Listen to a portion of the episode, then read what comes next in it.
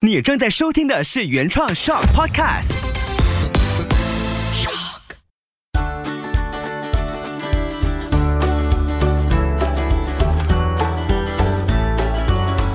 秋月的育儿天地，欢迎来到秋月的育儿天地，搞懂孩子不费力。你好，我是秋月。我还记得在上两个月，就是七月份，有一个新的系列，叫做《爸妈来翻书》，就是希望爸爸妈妈在日常生活当中，即使多忙都好，呃，没时间翻书都好，你可以借用自己的耳朵来听听看我整理的一些读书的笔记跟内容。那七月份播出之后呢，我就在想，呃，适不适合呢？需不需要呢？那我就陆续的收到了很多，特别多的是妈妈啦，特别多妈妈就发了他们在听这本书，或者甚至后来还问我在哪里可以找到这本书，他们想要真的去自己翻阅、自己读完一遍。真的很棒哎，我就自己感觉是对了，这件事有在做对的路上，所以呢，在陆续收到什么时候有下一本书啊，或者期待说，诶，第一本书说完之后，是不是可以固定每个月呢？那我当然也有一些书单在手上，是上个星期我才做了一个调查，就是在我的 Stories 线动那边做了两本书，叫大家投票选。那一本呢，是我还差一点点就要看完的故事，然后我觉得这位人物写的他的整个心路历程是非常值得很多妈妈或者爸爸去参考的。那那本书也是马先生他先选的，但是后来呢，票选最高的却是另外一本书，也就是今天要准备为大家来说说看的这本书。我们一起来翻的是《练心》。谢谢所有投票的朋友。你让还没有投票的朋友可以先听到这本书。这本书实际上呢，我有把它包，你看听到吗？这个声音，我把它包的非常的漂亮，因为我很珍惜，我觉得里面每一字每一句都非常的真实，而且。很有价值，然后它非常值得每一个家庭、每一个大人用心去体会跟感受。《练心》这本书呢，是由亲子天下出版，写书的老师也是我非常敬重的老师，有李重建老师。怎么说起他名字，我自己都喉咙紧了起来，因为。呃，我很佩服他一路来在推广萨提尔教育这方面，特别是他实践的成果，也非常大方的在自己的脸书专业或者透过了很多的课程，像我最近才听完他在亲子天下五十二堂的有声课程，一周一练习，去把冰山对话实践出来。那这本书也是李重建阿健老师，他和台湾雨果幼儿园一起去实践萨提尔的教育实践的故事记录。那另外一位作者就是林文煌，那林文煌老师他是创立了嘉义雨果幼儿园，他也鼓励。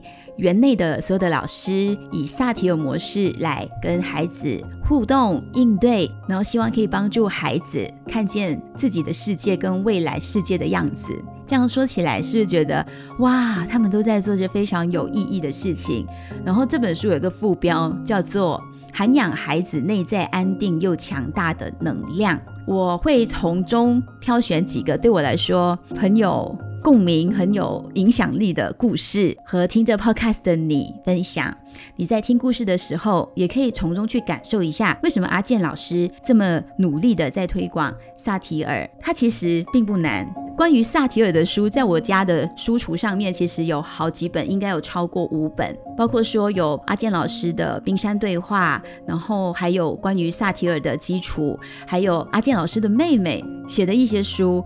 我都有翻阅，那都是以故事为主。但是《恋心》这本书呢，我不知道为什么我读起来就是特别的走心，然后你会觉得它好像就是发生在你隔壁家，甚至曾经也发生过在自己家的一些案例。然后它的对话模式写得非常的具体。然后我最喜欢呢是翻到书的最后一个篇章，然后就会看到不同的冰山。它一层一层的冰山去解释，里面会勾勒出什么样的生活面貌？每一层的冰山怎么去影响一个孩子的童年到他长大后的样子？那我等一下再细说这部分。所以对我来说呢，这本书真的是很美很美，所以我才把它包起来，因为真的包的还蛮不错的。书名很简单，练心。对很多人来说，练心可能就是哦，我们帮助孩子锻炼他的内心。其实呢，当你听了一些故事之后，你就知道最主要的还是帮助我们大人去锻炼我们的内心，练大人的心。然后很多的对话，你才会有在萨提尔的这个冰山的脉络下。用全然的接受，然后面对、接纳、照顾回自己，你就有更好的能力去面对孩子。那因为他是在嘉义的雨果幼儿园实践嘛，所以呢，他里头面对的孩子不是一两个，而是来自不同家庭的孩子。他们在一起的时候，他们的各自的冰山也很多，对不对？所以就可以可以想象得到，里面的故事呢，真的是形形色色，很多的声音都值得被听见。那在一开始作者序的部分呢，我特别喜欢林文煌老师他写的这段话：我们人的成长过程里面呢，不管是生理或者是心灵，一定多多少少都会受伤。我们要做的教育模式，不是保证孩子不受伤，也不是确保自己不犯错，而是时时刻刻觉察自己在教育过程当中时刻专注，并且乐于做出改变。用爱陪伴孩子成长，同时呢，成为一个负责而不自责的大人。我觉得这个负责而不自责是很棒的一句提醒，因为我们常常会负责，但我们负责太彻底了，就会用了比较激烈的方式。来回应孩子的行为表现，那过后我们又会回到自己的时候，会特别自责，然后很内疚。为什么我刚刚我会这样？我真是一个挫败的妈妈之类的声音出现过。我也曾经有这样，所以我看到这个负责而不自责的人的时候呢，真的是很棒的一个提醒。这本书是二零二二年五月份出版。然后我在前面，我通常都会标记我是什么时候拥有这本书。我是透过网购在成品网店买下的这本书，在二零二二年六月的时候收到。你看，我隔一个月就很认真的在读这本书，但我上个月才把这本书读完。所以我不鼓励你一气呵成的把它看完，而是慢慢慢慢去体会，因为里面真的有太多小故事是值得你看了之后消化沉淀。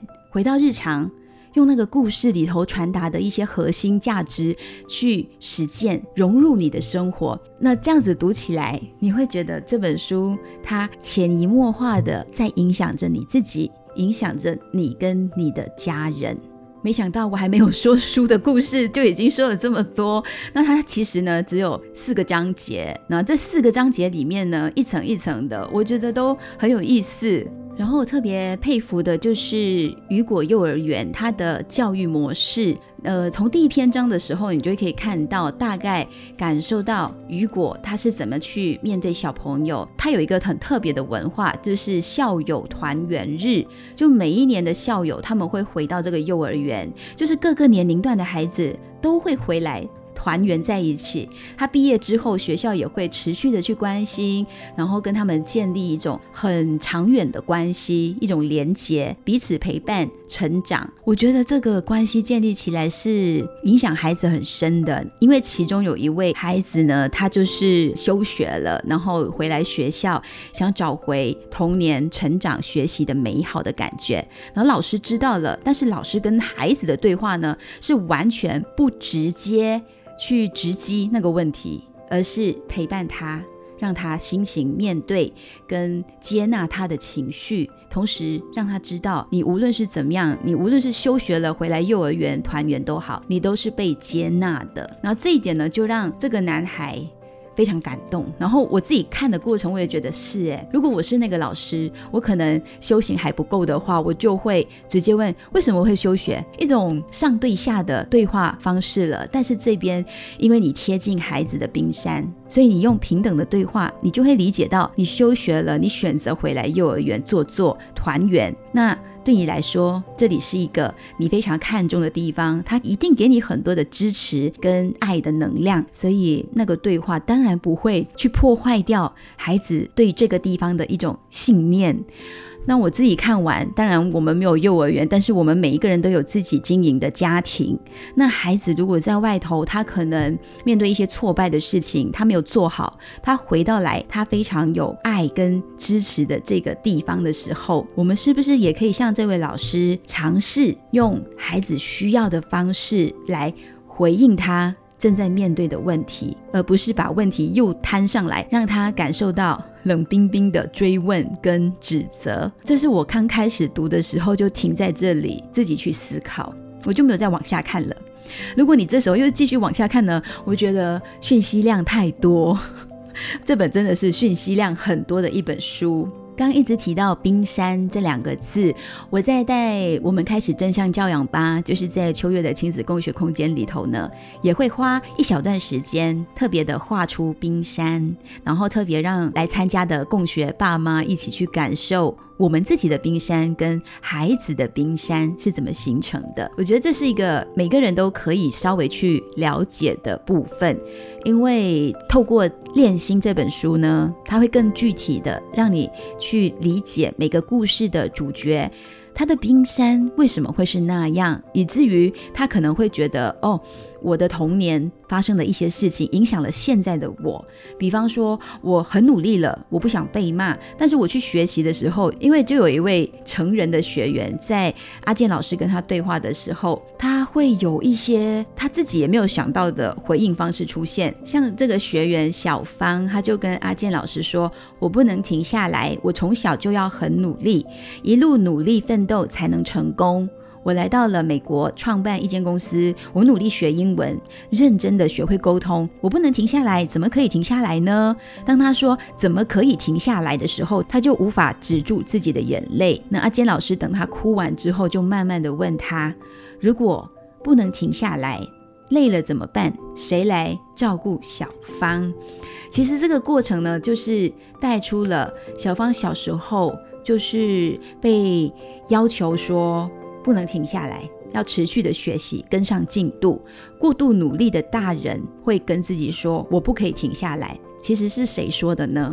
就是我们内在的自己跟自己在说。也就是童年的时候，你形成了内心的那把声音，然后你就会开始影响了你长大之后的表现。这种一层一层的冰山探索里面，真的有非常多的类似的对话。那我觉得要翻阅这本书里面的冰山图，你会看到阿坚老师很具体的去说出我们大人很习惯的。用词或者回应孩子表现的一些话语，而且都是一针见血的。那刚才有提到休学的小男孩嘛，他会觉得这个幼儿园是充满爱跟接纳的地方，也是因为他们特别的去推动跟实践萨提尔的这种教育方式，所以呢，老师们他就会持续的在内在一直有一把声音，是让他们不断的努力跟坚持。他们的信念就是最重要的不只是教会，而是。帮助孩子累积生命能量、涵养冰山的渴望的那一层次，就是最下面的第二层，是幼儿教育的。重要的养分，这个渴望呢，其实孩子在这个形成的过程是非常非常小的时候就形成了。他最后最后哦，有一个图是让我们去了解说，几岁形成的幼儿时期的成长经验对冰山的影响是特别的大。像渴望，它是我们看不见的东西，非常内在的。那他可能自己本身也无意识的存在，但渴望呢，是孩子三个月。到两岁之间就会形成的，它里面会有一个声音：我感到自己很有价值吗？我感到自己被接纳吗？我感觉到自己被爱吗？这是年幼的孩子特别特别需要我们不时的。让他知道他是被爱的，他被看见的，他的存在是非常有价值的。那如果成长环境中都是去帮助孩子，跟他提醒他这个不能做，那个不能碰，那个你还不会，那个你怎么都学不会，这种声音出现的话，其实就是推翻了孩子内在对于外在世界对他的爱跟接纳的信任。所以小朋友哦，他的冰山，包括我跟你，我们的冰山，每一个层次呢，都是我们生命的体验，还有外在环境，还有我们的内在的思考跟感受，再到我们的行动表达跟应对呢，影响了我们所有的经验。那所以根据脑神经科学研究发现呢，外界给予的正负向刺激，年龄越小，受到的影响越大。这个就完全可以推翻掉一般大人对孩子的定义，因为很多大人会说小朋友还小，他不懂的。哎呀，我这样骂他没关系的啦，长大就没关系的啦。他现在学会最重要，你可能会这么去下定论。但是你看，这一个脑神经科学的研究是说，外在给孩子的正面的、负面的刺激，这些刺激包括你的眼神、你的声音、你的指令、你对孩子的评断，其实年龄越小。受到的影响越大，为什么你感觉不到呢？因为它太小了，它只是在内在产生了很多的风风雨雨，但是外在它可能依然淡定，你就会觉得啊，它那么小，骂过了就算了，打过了就算了，没事了。但其实它内在影响是特别特别的大。那如果你真的很想去去验证、去了解。你可以翻到这本书的第两百六十一页，它真的就是有一个零碎到现在，慢慢一层一层的划分出来，孩子的自我渴望、期待、观点、感受的感受跟感受是怎么样去慢慢一层一层形成出来，包括现在你也是的。这些冰山的形成就会影响孩子的学习啊、表达跟应对的方式。像小朋友，他可能为自己做决定的时候，如果他的决定跟大人决定不同，可以被接受吗？他勇于表达吗？是可以说出来讨论的吗？这些都会因为他曾经的经历。然后影响了他的方式，所以有些大人会好奇，为什么他这样的？为什么什么都不说？什么都不说的前提下，是不是他曾经经历了什么都说的时候被打压，或者被推翻，没有被接纳，没有让他感觉自己有说出来的价值？所以我跟你说，这本书真的是你看一下就要停下来，因为。会消化不良，那我说消化不良不是说这本书不好读哦，它特别好读，所以你才要自己勇于的踩刹车。你觉得有被刺激到的部分就停一停，消化它，再去感受，然后它才会让你生活中真的带来了非常着实的影响你。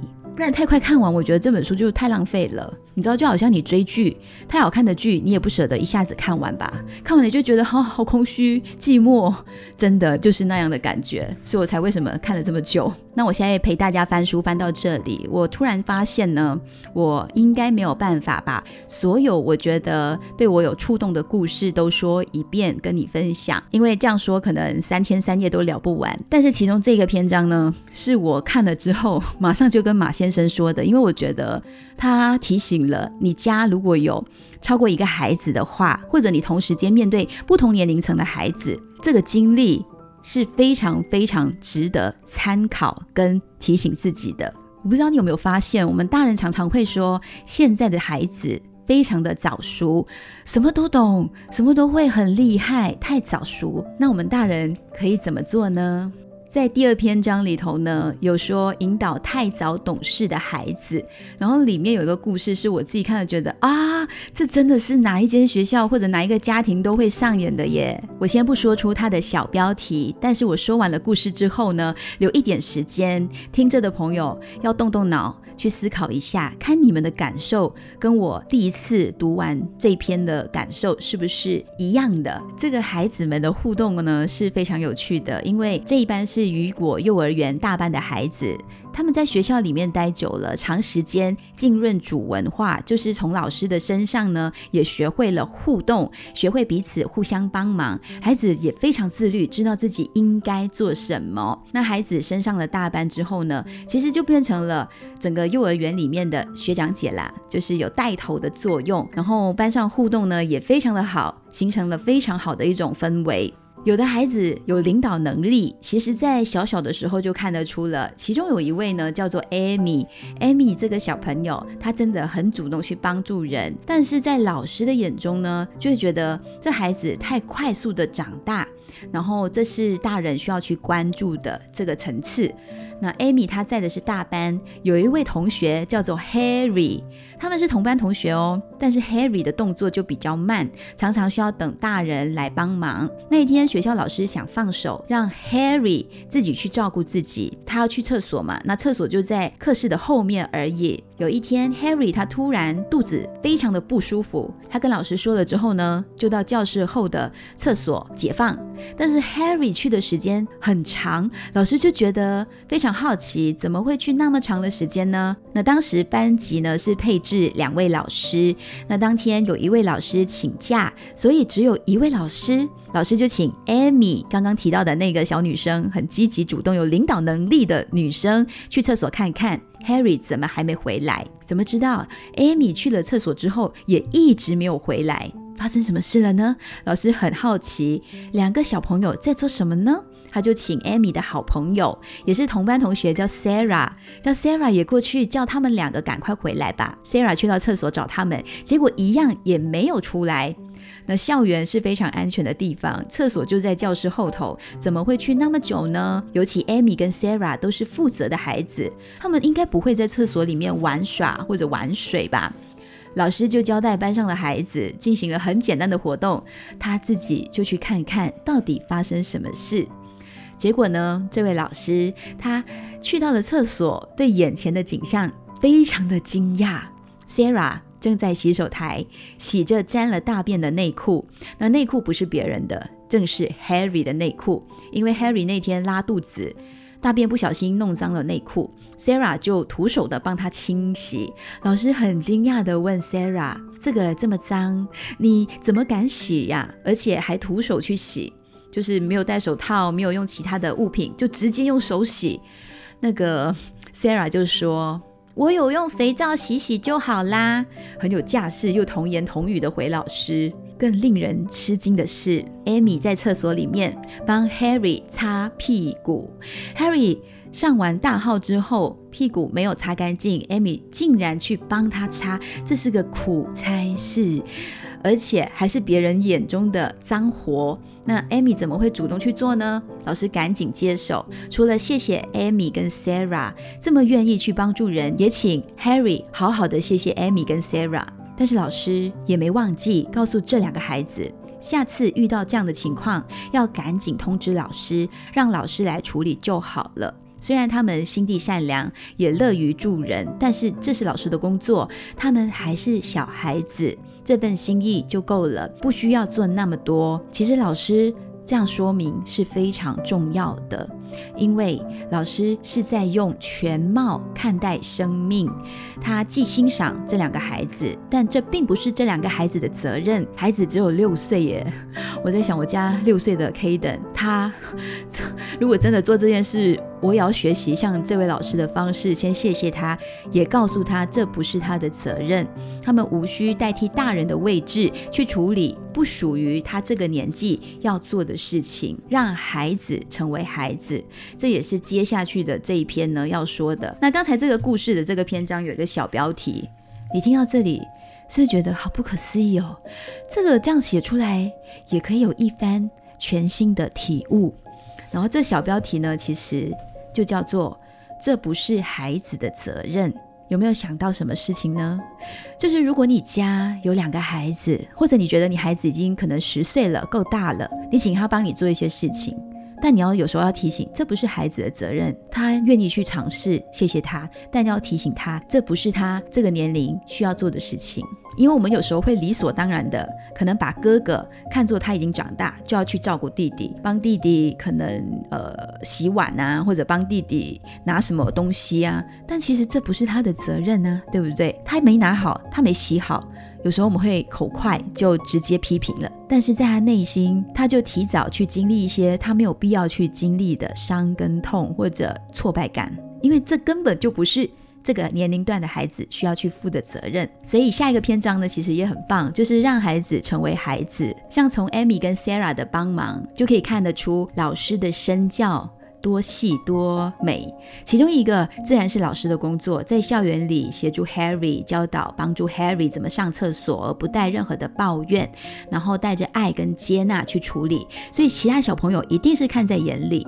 然后另外一个是老师的态度，也是充满。爱跟接纳的，还有宽容大爱。如果老师去帮助 Harry 的时候，他可能忽略了自身应对的态度，而很惯性的去回应：“哎呀，怎么又大便呢？为怎么这样？怎么脏啊？什么之类的？”反而就伤害了孩子的自尊，也会招来其他同学的嘲笑。然后 Amy 跟 Sarah 她愿意这么主动帮忙，一定是老师让他们知道。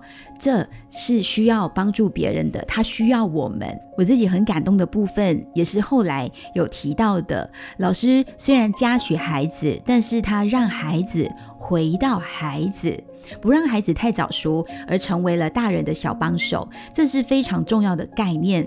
因为如果孩子他过度的懂事，太过的符合爸爸妈妈跟老师的期待，其实他并不是一个很健康的现象。他们就会失去了跟自己的亲密感。如果孩子很小，他就已经像个小大人那样，他就会错过了和自己跟自己内在的关系变得更亲密的这个机会。那小朋友为什么会这样子呢？因为要符合大人的期待，太早就学会我要懂事，我要懂得照顾好自己，甚至身边人，常常就会忽略了自己的需求。一个忽略自己需求的人，也就是说，他会跟自己的关系变得比较疏离。美国呢，就有一个专门研究小大人的组织，网站上就列出了这些小大人的特质，像是他会对别人比自己投入更多关注，然后他无法享受愉悦的感觉，他会失去了对于感受的能力，他会不断的向别人寻求认同跟肯定，他会觉得自己跟别人不同。比如别人可以，而他自己不可以，然后他们是冲动的，要不就是他们超级有责任感，要不就是超级没有责任感。所以大人希望孩子懂事，但是孩子只是孩子，这是每个生命阶段我们都要提醒自己的事情。那我们在教养孩子的目标这本书提到说，不是过早长大成人，而是美好的生命体验。让孩子成为一个孩子，以及让孩子成为小大人，这两者其实有很大的区别。在《练心》这本书也有提到，我们要接纳自己，才能够真正的接纳孩子。然后，如果说我们没有办法做到这件事，可能就会变成容易生气的大人。有时候不是生气孩子，是生气我们自己。他有提到一个小方法，也是我常常在家请孩子们跟我一起做，甚至也请我家的大人一起做：深呼吸，去感觉自己，那才会真正的体验到自己，体验自己的内。在的能量跟自己更靠近，因为那才是真正的你。那如果你可以更进一步的话，对小孩有真正的接纳，那就是真实的样子，你们才会更靠近。因为有时候我们内在的我常常不被自己理解。那里面有提到一个方法，我觉得阿健老师分享的也很简单易懂，就是用六 A 来觉察自己。这六 A 其实。不难，但是你要一层一层的去做到呢，你会中途可能就翻车。所以他为什么要透过很多故事对话来，就是透过那些对话，让你去感觉一下这个六 A 是怎么来的。我快速的说一下这六 A 的顺序。第一个 A 是 Aware，觉知情绪，这个我们在很多情绪课也会学到，你一定要先说出你的感受。Aware，Acknowledge，承认情绪。Accept 接受情绪，allowed 允许情绪，action 转化你的情绪，appreciate 欣赏自己。为了避免你的头脑不专注，因此呢，心理默练的方式让你的大脑跟情绪专注在发展语言。这个也是在上上期哦，Jun 老师来做客的时候，有特别教会我们怎么跟上下层大脑一起活动，用有趣的方式跟他们对话。其实真的就可以很容易的去专注回自己的情绪，同时帮助别人，也可以避免做出一些不好的行为反应。Aware, a knowledge, accept, allow, action, appreciate。欣赏自己，嗯，欣赏自己也是我们家十月份的家庭座右铭的第一句话。欣赏自己真的很重要。其中有一篇呢，我自己看了标题就想说，啊，这篇我好想去搞懂它。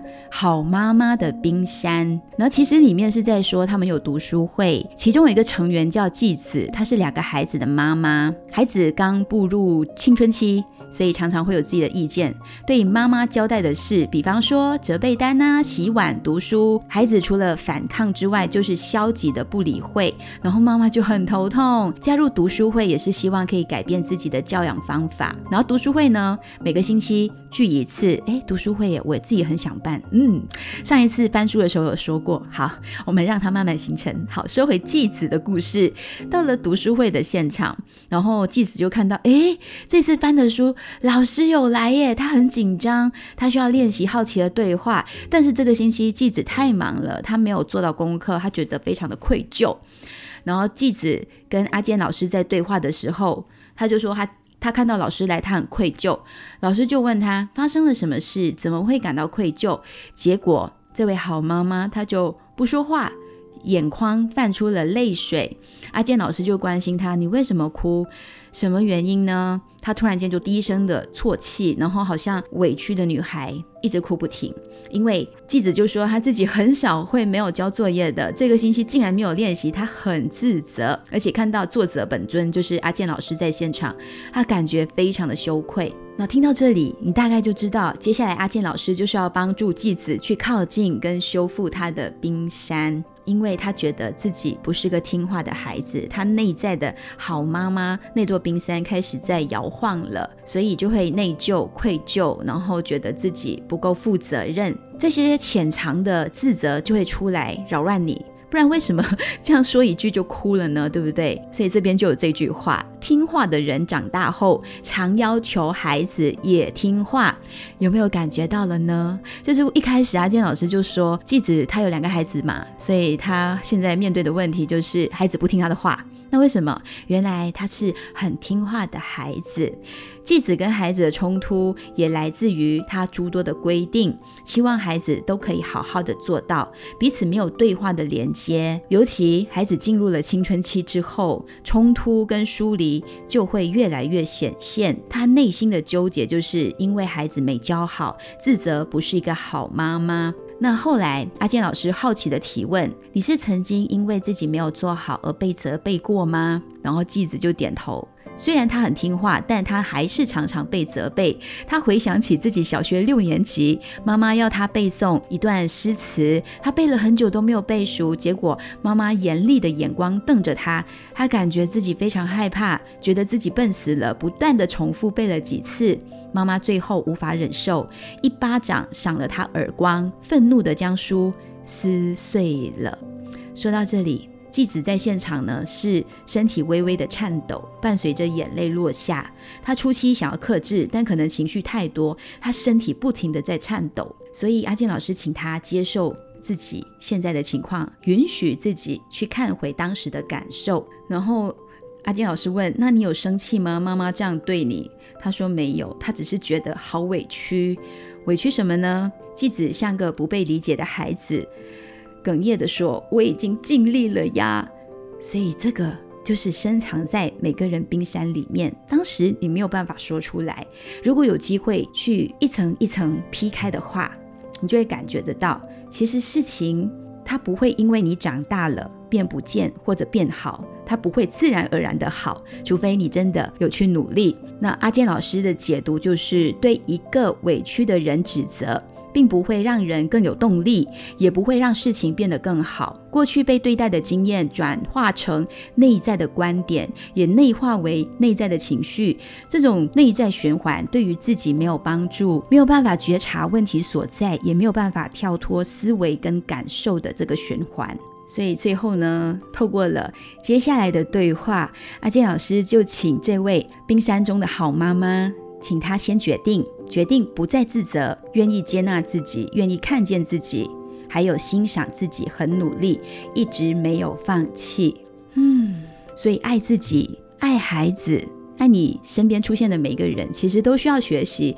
无论有多困难，多么想要啊，多么想要下车，我们还是可以找到更好的方式，一辈子的学习怎么去爱。所以有时候我爱着爱着需要充电的时候呢，我就会翻这本书。那为什么他会读那么久？也是因为真的每一段都需要去沉淀，需要去消化、转化、运用，也同时清理自己的内在。如果你对于孩子吃饭快还是慢也是伤脑筋的话呢，这个篇章帮助孩子觉知就非常适合你一读再读，因为里头呢还有具体的去写阿健老师和不吃饭的小孩的冰山对话。然后不可思议的是，阿妈怎么叫这个女孩吃饭，她都不吃，然后慢吞吞，甚至问真的要吃饭吗？不吃饭可以吗？但是阿健老师坐下来跟他聊几句之后呢，他很喜欢吃饭，还吃的特别。的痛快，这个是很有趣的一个过程。因为阿健老师他放松，他把孩子内在抗拒的那座冰山一一的推开，而且只是很很简单，透过几句好奇的提问，就可以让他从不吃饭到吃晚饭。其实都是因为阿健老师先同理这个孩子，然后去了解。为什么他不想吃？真心的去关心他，然后了解他的感受，知道他对于别人以及自己对自己的期待，然后内在的渴望是什么，然后了解了他的观点，尝试引导他，不指责，不批判，简单的正向提问，就改变了孩子的行为方式。然后阿妈就很好奇，为什么阿健老师可以让小女生吃完饭这么厉害？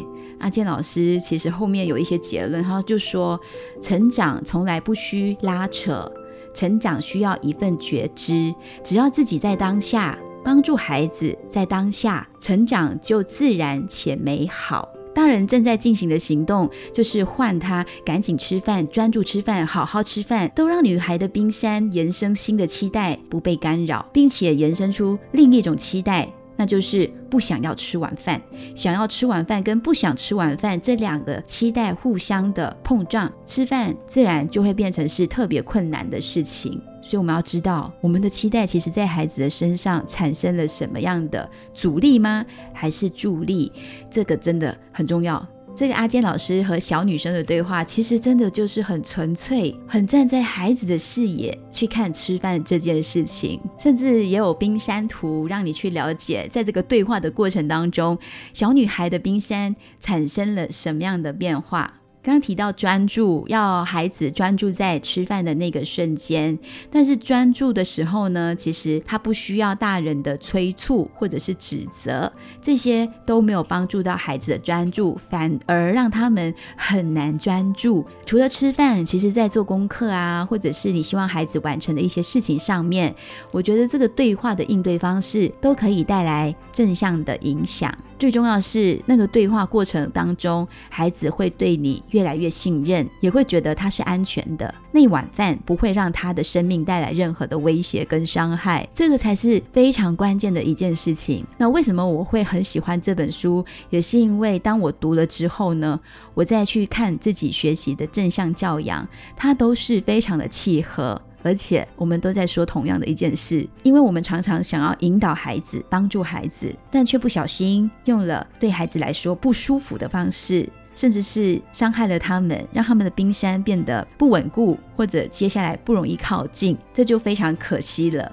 所以，我在这个学习跟看了这本书之间呢。有一种很奇特的感觉出现，然后其中呢，这段话我觉得也挺有意思的。这样双向的表达跟倾听，也就是透过很多故事的对话方式，你会感觉得到，孩子他会学习看见自己，也学习看见被看见，学习倾听不同的意见，孩子的得失心会变小了，自信心就会提升了不少。那这也是在最后一篇，阿健老师有提到说，他跟孩子们常常会有一些很好玩的活动。我觉得这些活动也可以把它落实到家庭生活里面，变成是小游戏。例如，让孩子轮流分享他们最近最喜欢的一个小视频，说出原因，彼此去交流。大人也可以做这件事情。甚至我有时候读到我很喜欢的书，我也会忍不住跟小朋友说：“哎，这本书妈妈读到这里，我好喜欢哦，这段话你们听听看，然后让他们去感受。这种交流是对等的，然后孩子会觉得我们是没有上下之分，然后交流起来大家是很贴近的，这样很平常的对话，其实也拉近了我们跟孩子之间的心和心的距离。然后我们常会觉得冰山，冰山。呃，大的孩子可能才需要去学习怎么跟他对话。小小的只有四五岁的孩子，我跟他对话这么认真，他们都听不懂。我直接教他，直接做给他看，或者我直接打他、骂他，让他直接改过来，不是更快、更有效吗？但是在最后一篇呢，我觉得他很有意思的就是，老师们在幼儿园，在成长阶段的幼儿小朋友哦，其实他更需要练习思辨跟这种对等的对话。然后有一堂。堂课呢，我觉得这是蛮大的课题，但是他们把它带到了幼儿园班上去讨论。他们设计的这个学习内容呢，去探讨说核电厂存废这种公共议题，他们带到了幼儿园，就是希望哎。孩子们可以打开视野，认真的去讨论一件事情，然后把这个话题带回家，在家里爸爸妈妈又会怎么说呢？孩子又把那个意见带回学校去，然后课室里面又有不同的交流。虽然孩子只有五岁到六岁，对于核能的议题认识呢，可能也没有我们想象中那么多，但是在过程当中，老师的引导就可以整合出他们对这个议题会有什么样的意见看法，然后分成两组去。讨论，哎，这个是很有去的现象。像小朋友，他可能会有一些天马行空的想法，但也非常有意思。像有孩子就是说，可以把核废料丢到外太空，或者埋在两万里下来培养微生物分解，很多很多很有意思的。除了反对，也可以听到孩子们的声音。这样的讨论呢，其实也是练习怎么去表达，怎么去倾听，然后经过老师的引导，学习如何发言，还有尊重别人。那下课之后，大家还是可以玩在一起，不会因为这个核电厂的存废问题有不同的观点，而不跟对方讲话，不跟对方好，或者是直接交二。所以老师们呢，就告诉阿健老师说，这个干净能源的主题。除了是环保意识的提升，然后也发展成辩论课程，让小朋友可以整合去表达，去学会静下来去听听看。这个过程呢，也影响了孩子们的日常。像是小朋友他们之间有争论，他们会想说谁应该先说，说完了之后要换谁说，这就变得非常有意思了。孩子们他们自己就可以解决自己的纷争，然后回到家中讨论的时候，也有一些家长就跟老师分享，孩子回到家跟爸爸在说话，妈妈突然紧急要插话，孩子就跟妈妈说：“妈妈对不起，现在我跟爸爸还在讲，要请你等一下。”孩子对于自我的认识，在学校的教育模式下，开始有不一样的整合，还有更有意识的觉知。嗯，分享到这里，突然闪过一句话：养孩子需要一个村子的力量。教养路上，如果你觉得你是单打独斗的话，希望这一集的 Podcast 呢，爸妈来翻书，可以让你感受到，其实不是的，你不是一个人，而且像刚才提到的很多在幼儿园实践的过程。老师跟家庭跟孩子们其实都是相互彼此陪伴、彼此成长。我觉得大家都需要有一种支持的力量，你才可以在对的路上走得更加的轻松。因为我们要改变。是需要费力的，就像之前也提到说，搞懂孩子不费力，其实是因为我们在这个过程当中一直努力，一直坚持，一直觉得我们都可以更自在的、更享受我们的育儿生活。看完这本书，就像它封面选的颜色，靛蓝就是浅蓝色的感觉，让你会觉得好舒服、好自在。也希望我们今天翻的这本书，虽然内容对我来说很多，我还有好多想分享的说不完，但已经超时了。就希望你可以听了之后，如果真的还想再了解多一点，那就腾出时间来，慢慢一点一点看。我也用了将近一年的时间才把这本书看完，所以慢慢来。今天可以顺利的陪大家翻完《练心》这本书，哦，我的心也觉得。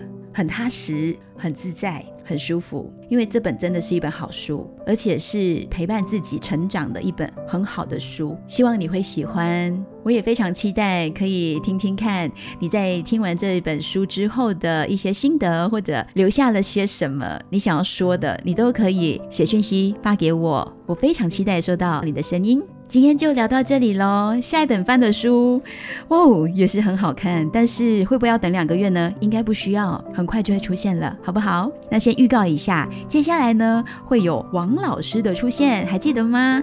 在前两个月有王老师，中学训导老师上来分享很多小朋友在成长到中学的时候会面对到的一些情况。王老师这次又带了新的故事来跟我们分享跟学习，我们下期再聊喽。